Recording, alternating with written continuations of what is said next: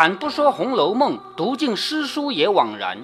欢迎走进猫哥祥说《红楼梦》，我们一起品味中国古典小说的巅峰之作。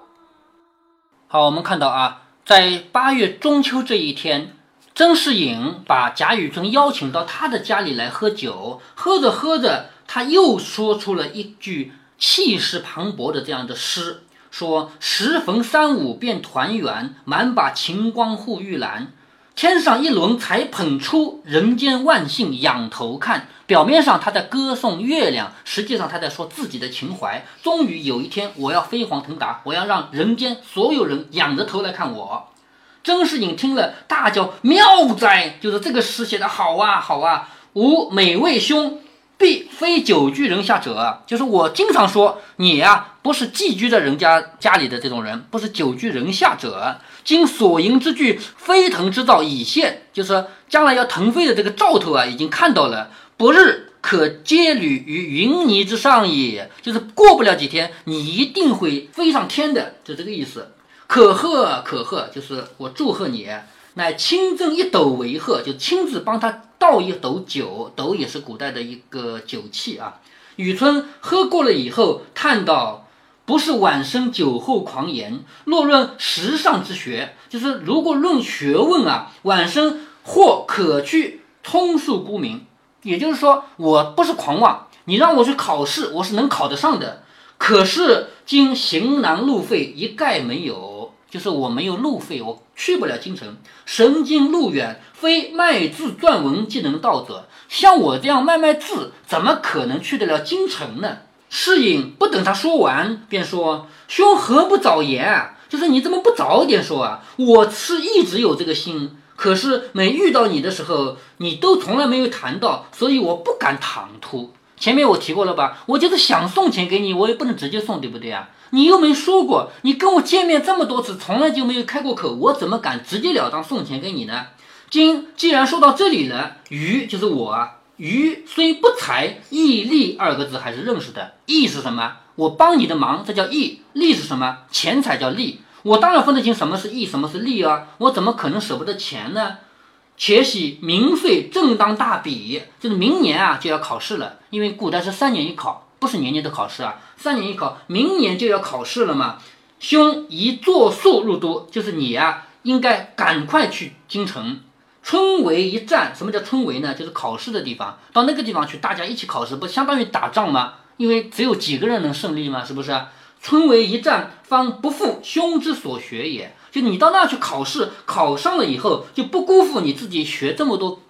至于盘费，也就是说路费呢？弟自代你处置，就是你这一趟去需要的钱啊，我通通给你，亦不枉兄之谬识也。也就是说，你不是当我是个朋友吗？我也不能对不起你。既然你当我朋友，那么你这趟去的路费全部我赞助，也不枉费了你。居然认识我一场，当下命小童进去速分五十两白银，就是给他五十两银子，五十两银子不少了，是不是啊？并两套冬衣，不是马上要。天冷了吗？现在是中秋节呀，所以我给你两套冬天的衣服。又说十九日乃是黄道之期，古人要出门啊，都得看看日期。今天不是十五吗？对不对？中秋节嘛，十九那一天是黄道佳期，就那天好，兄可买舟西上，就那一天你就买一条船就走吧。待雄飞高举，就等到有一天你考上了，你当了官。明冬在物，岂非大快之事？就是等到明年冬天，那个时候考试也结束了，你该当官也当上了，那个时候我们再见面，那不是一件好事吗？对不对？雨村收了银衣，就是银子和衣服，不过略谢一语，就稍微谢了一下，没有很客气的意思。人吃酒谈笑，那天已交了三更，两人方散，就是他们俩一直到过了三更才散。贾雨村。这就是他的启动资金，因为有这个钱，所以他可以去京里参加考试，将来做官。那你认为贾雨村这个人将来会怎么报答呢？将来会怎么报答这个资助他五十块钱的人呢？在这个书里面，贾雨村是一个大恶棍，将来他非但没有报答，反而在曾英莲这个人落难的时候加了一把砖头，明白吗？就是说，曾英莲不是，我不是跟前面就跟你讲到过吗？曾英莲将来会落难的，是不是啊？他落难，如果贾雨村肯帮忙的话，应该可以帮忙。这是我恩人的女儿，对不对啊？可是他非但没有帮忙，他给他相当于后面拍了一砖，给他推向了深渊。这就是贾雨村这个人，后面我们会提到啊，不是什么好人。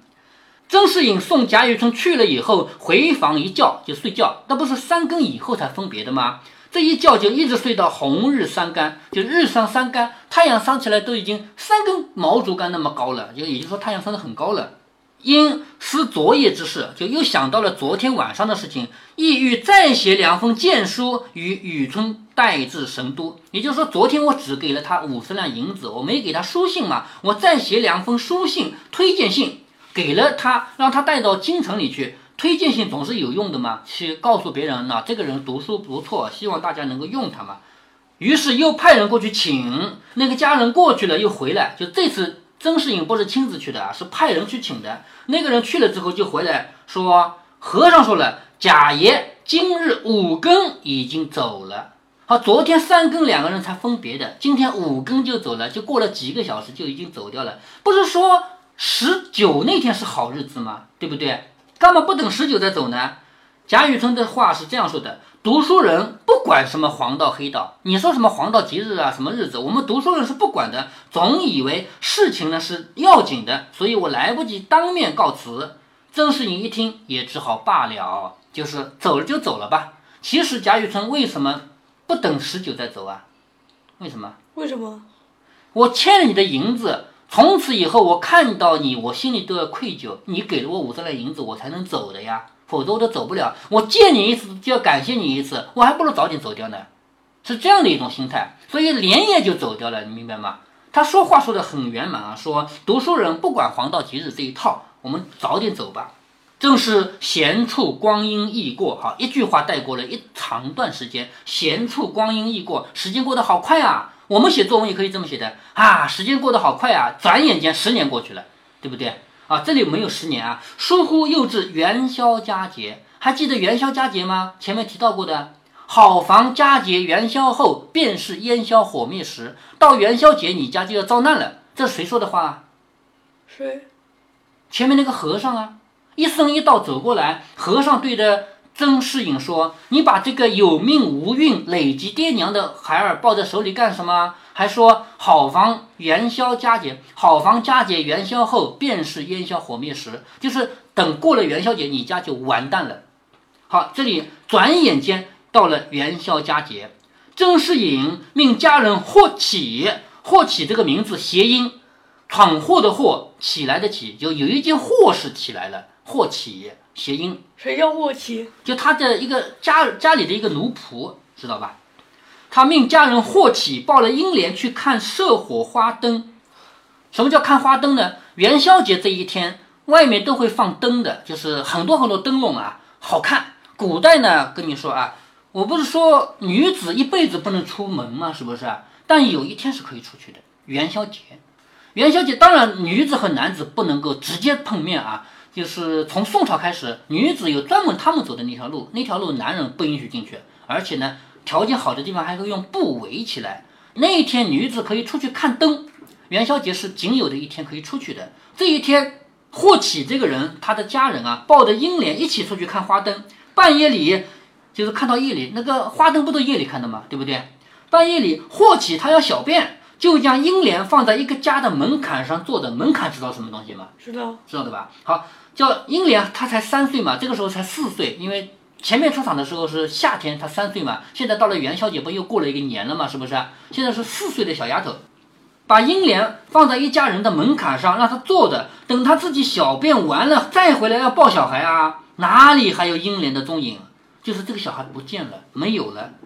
急得霍启寻了半夜，一直到天明也没找到。就是说，他想的这个小孩怎么会不见了呢？无非就是去看花灯，自己跑了嘛，对不对？那再找吧。可是找到天亮也没找到。那这小孩哪去了呢？知道吗？猜猜看。就是那个姓薛的。啊，没到那个时候呢，没到，是被一个人贩子给偷走了。人贩子知道吗？就是卖人口的，拐卖人口的。人贩子把这个小孩偷走了以后。过几年把它卖掉，这不是无本的生意吗？本来我是要到这里来买一个人，到那里就卖掉的。现在我买都不用买，我直接偷一个小孩嘛，是吗？霍启把这个小孩放在一个门槛上坐着，自己去小便，回来这个小孩就被偷走了，知道了吧？所以他一直找到天明也找不到，那霍启也就不敢回来见主人。你说一个仆人带着家里的小公主出去玩玩，小公主被他丢掉了，他还敢回来见主人吗？就不敢了，也逃往他乡去了。就是算了吧，我也逃吧，就逃走了。那曾士隐夫妇两个人见女儿一夜不归，便知有些不妥，暂时几个人去寻找，回来皆说音讯全无。夫妻两个人办事只生此女，前面提到过的，他没有儿子，只生了一个女儿啊。已经年过半百了，就生了这么一个女儿，一旦失落，岂不思想？就是现现在女儿没有了，怎么能不想呢？因此昼夜啼哭，几乎不曾寻死，就差点就寻死了。看看一个月，适应先得了病，然后封氏孺人也因思女也生了病，每天请医治疗。好，两个人都病了，每天都要请医生来看病，要买药。他家本来就有点富而已，并不是很富的。你说天天吃药还能吃成什么样子？天天要花钱，是不是？不想这一日三月十五，好，从元宵节到三月十五又过了两个月了吧？三月十五这一天，葫芦庙中炸供，葫芦庙庙里面总是要烧东西的，对不对？而且呢，有的时候他们也会用油炸的东西，并不是说油炸就是荤的啊，油炸也有素油的啊。葫芦庙里面炸供，那些和尚不小心使油锅火烧出来了。你说那个油炸的油温度多高啊？万一不小心，都不就油锅里就烧起来了嘛，对不对？这个火一烧，便烧着了窗纸。窗户不是用纸糊的吗？先把窗纸烧着了，然后呢，又把那个竹子、木头做的木板门，就是墙啊，古代的墙不都是用木头做的吗？对不对？把这个全烧了，然后大概也是因为结束吧。于是接二连三，牵五挂四，把一条街都烧得跟火焰山一样。那最倒霉的谁呀？离得最近的谁呀？嗯，周世隐。对呀，葫芦庙一旦烧起来了，曾世隐家就完蛋了，整个一条街烧掉了嘛，所以曾世隐家就完了，什么都没有了。在此之前，先是女儿丢了，然后两个人都生病，整天花钱吃药请医生，现在一把大火把整个家都烧掉了，什么都没有了。那他们俩活下来吗？人当然活下来了。当时虽然有人来救火，可是火成了势，怎么救得下来？一直烧了一夜，方渐渐熄去。就这个火是自己烧完了才熄灭的，根本就救不下来。也不知烧了几家，只可怜那曾家就在隔壁，早已烧成一片瓦砾场，就只剩瓦没烧掉，因为瓦瓦不是木头的，是不是啊？瓦没烧掉。只是他夫妇并几个家人的性命不曾伤，也就是人会逃的嘛，人是没有烧死啊。他的夫妇还有几个家人没有死，急得适应为跌足长叹而已，就只好跺着脚在那唉叹气啊，只得与妻子商议到田庄上去安身。什么叫田庄呢？就是古代的这个仕宦人家，他住在城里，但是他在外面是有地的。这个地不是他自己种的，是租给农民种的。农民每年都要交点粮食给他，所以他在城里就能过日子，对不对啊？像《红楼梦》主角贾宝玉家也是这样的，他自己不用种田，但是外面有的是田，他到田庄上去安身，就是毕竟我们还有田的，到那里去还能住的嘛。偏偏近年水旱不收，就是又旱灾又又涝灾，反正什么灾难都来，蜀道风起。蜀道是什么呢？就是偷窃的人。你说。老鼠就是偷窃的嘛，如果人偷窃，就管它叫老鼠，是不是？啊说这两年水旱不收，偷窃的人又多，无非抢田夺地，鼠窃狗偷，民不安生，就是外面实在是过不下去了，因此官兵围剿，难以安生。就是有那么多小偷偷来偷去，官兵也不是吃素的，也要来抓。可是官兵，你以为他是好人啊？他来了也要抢老百姓的粮食，要不然的话，他白来一趟啊！官兵也不是什么好人，对不对？适应只得将田庄都折变了。什么叫折变呢？就是变卖了。这个田我不要了，我就卖卖掉算了，卖掉算了，就只剩那么点钱了。于是把自己的田庄都卖掉了，携了妻子和两个丫鬟投他岳父家去了。岳父又是妻子的父亲嘛，是不是？好，他家城里的房子烧光了，农村的那个田庄被卖掉了，只剩自己、老婆、两个丫鬟这四个人到哪去过日子呢？就投靠了岳父。到老丈人那儿去了，他的岳丈姓什么还记得吗？姓什么？姓封啊，因为他老婆姓封嘛。是不是？他的岳丈叫封肃，严肃的肃，封肃本贯呢是大如州人，大如州也是个假的地名啊。虽是务农，家中还殷实，殷实就比较富。那那要谐有什么谐音？这个没什么谐音。是不是表明的地名都没有？哎，对，风肃这个人，他虽然是种田的，但家里呢还算过得不错。见女婿这样狼狈来了，就是原来我把女儿嫁给你，是因为你是一个乡宦人家，你过得神仙一般的日子。前面不是说了吗？每天看看花，看看竹子，喝喝酒，吟吟诗，这样的好日子。所以我女儿嫁给你是过好日子的。可是没想到，才这么几年以来，你狼狈的什么都没有了，就剩两个人跑我家来了，是不是？所以他有些心中有些不快乐。幸亏适隐呢。他前面卖田地啊，还有些银子没有用完，于是拿出来给了岳父，希望岳父帮他买一些田地。也就是说，这里的田地我不要卖掉，以后我买的钱，我到了岳父家去呢，我把它给岳父，说你帮我在这个地方买些田地吧，我也要过日子。那风素便半哄半赚，些许与他一些薄田朽屋。好，这里看啊，风素帮他的女婿买地，居然还从中坑蒙拐骗，半哄半赚，也就是。赚了他一些差价，给了他一些什么呢？薄田，就这个田不肥，种什么庄稼都种不好的这种薄田。朽屋是什么呢？就房子都快倒了那种比较差的房屋。世隐呢是个读书人，他自己呢不懂得营生，不懂得这些种庄稼这些事，勉强支持了一二年。好，又过去了一二年。前面这个时间轴啊，你看啊，从夏天那天做梦，然后到。中秋节，两个人喝酒，然后给了钱，让贾雨村走了。然后到了元宵节，他的女儿丢了。然后到了三月十五，他家房子烧了。再过了一段时间，他到农庄上过一段时间，发现什么收成也没有，而且还乱糟糟的。于是把这个房子卖掉了，投奔他的岳父。到了岳父那里，又过了一二年。所以这中间一共过了好几年了吧？是不是？又维持了一二年，觉得穷了下去，就是他。曾世隐是个读书人，他不会种田的，他又过不下去了。风素每见面时就说一些不好听的话，就说你看看你这个人哦，活得还像个人一样嘛，一天到晚这么穷，就说一些这样的话，却人前人后的怨他不会过生活，就怪这个女婿不会过日子，只一味的说他好吃懒做。其实曾世隐倒不是好吃懒做，只是他不懂，他是读书人。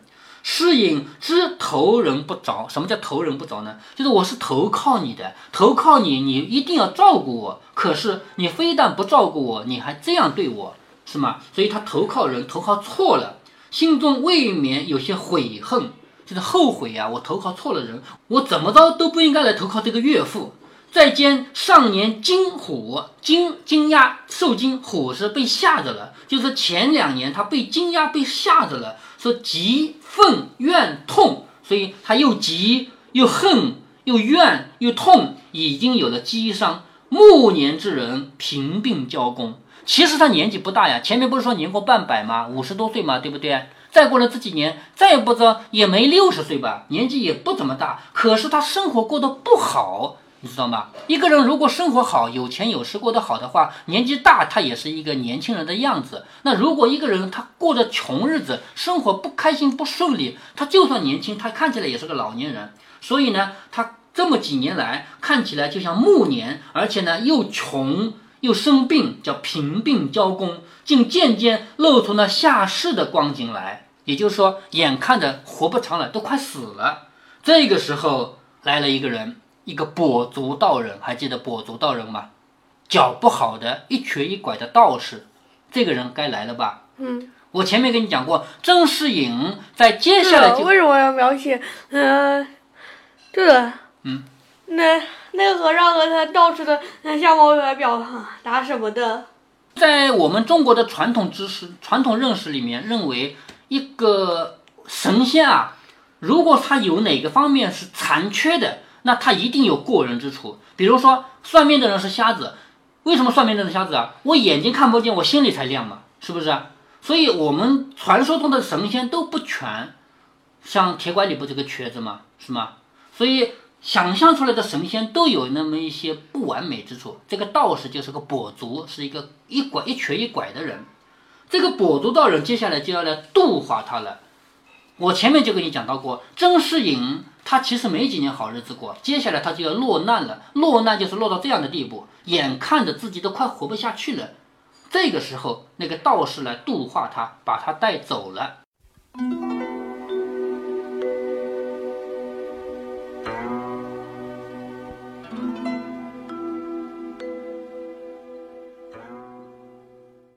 在这一回里，我们要特别关注一个细节，那就是贾雨村为什么三更离开甄士隐，五更就启程走了？他有这么急吗？在小说中，作者没有为我们多加分析，这是《红楼梦》区别于其他书本、区别于其他评书的一大特点。曹雪芹只给你讲现象，不给你做分析。其实贾雨村的做法完全符合人性的正常反应。猫哥在节目中给女儿的解释不可能太深入，我只说贾雨村每次见到送他银子的恩人，都要有愧疚的感觉，他还不如一走了之。其实我们换一面，从曾世隐的角度讲，他也做了一件傻事。我们人世间最难做的事情是拒绝，因为拒绝别人会失去朋友，特别是有人借钱。但是猫哥要告诉大家的是，你这样想，那叫错天错地。当有人问你借钱的时候，你拒绝他，并不一定会失去这个朋友；而你借给了他，那你是肯定要失去朋友的，说不定你还要失去钱。你以为曾士隐送钱给贾雨村，送出去的只是钱吗？是斗米恩，担米仇啊！咱们先不说贾雨村这个人是多么的不要脸，就是一个道德高尚的人吧，他欠了你的钱，欠了你的人情，钱是可以还清的，人情永远还不清，那你让他怎么办？虽然说你不会看不起他，可是他心里有自卑呀。他每次见到你都有压力呀。他唯一能做的不就是疏远你吗？接下来，如果他很快还了钱，那还是一件好事。如果一时还不了呢？你是要还是不要？你开口要钱试试，这个朋友还做得了吗？而你不开口呢？你自己夜不能寐的日子是钱能解决的吗？有人对猫哥说：“你的这些道理我都懂，但是我面对朋友，我怎么开得出口来拒绝呢？”我对他说：“你这样想就错了。如果他是个聪明人，如果他真的把你当朋友，他绝对不会开口借钱，因为他一开口就已经把你推向两难。一个把你推向进退两难的人，他是你的朋友吗？他把你当朋友了吗？既然是他先撕破了关系，你为什么还要觉得拒绝是一件很难的事儿？”所以读到这一段，猫哥要跟大家说的是：第一，你不要借钱给朋友，你学会拒绝，利人利己；第二，你不要开口问朋友借钱，你一开口就已经陷别人于两难的处境。你只要开了口，朋友就做到头了。在这一集中，贾雨村当然是个贪心的人，而曾士隐呢，其实是个笨人，是个傻人。《红楼梦》是一部很深刻的书，但是曹雪芹从来不把深刻的内涵讲明白。他这样一部煌煌巨著，每一段都饱含着他对人世的深刻感悟，但是能不能读出来，能读出其中几分，这就要看读者自己的修行了。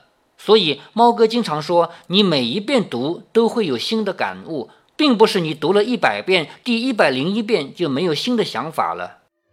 如果您觉得猫哥的读书分享有益有趣，欢迎您点击订阅，这样您将在第一时间收到猫哥的更新提醒。如果您有什么要对猫哥说的，不管是赞还是批评，不管是提建议还是唠唠嗑，欢迎您在节目下方留言。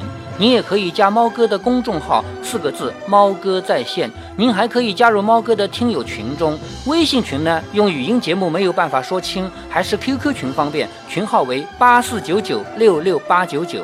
不管加入 QQ 群，还是微信群，还是在节目下留言，还是在公众号留言，您都可以围绕着书中的智慧和读书的乐趣畅所欲言。好，再见。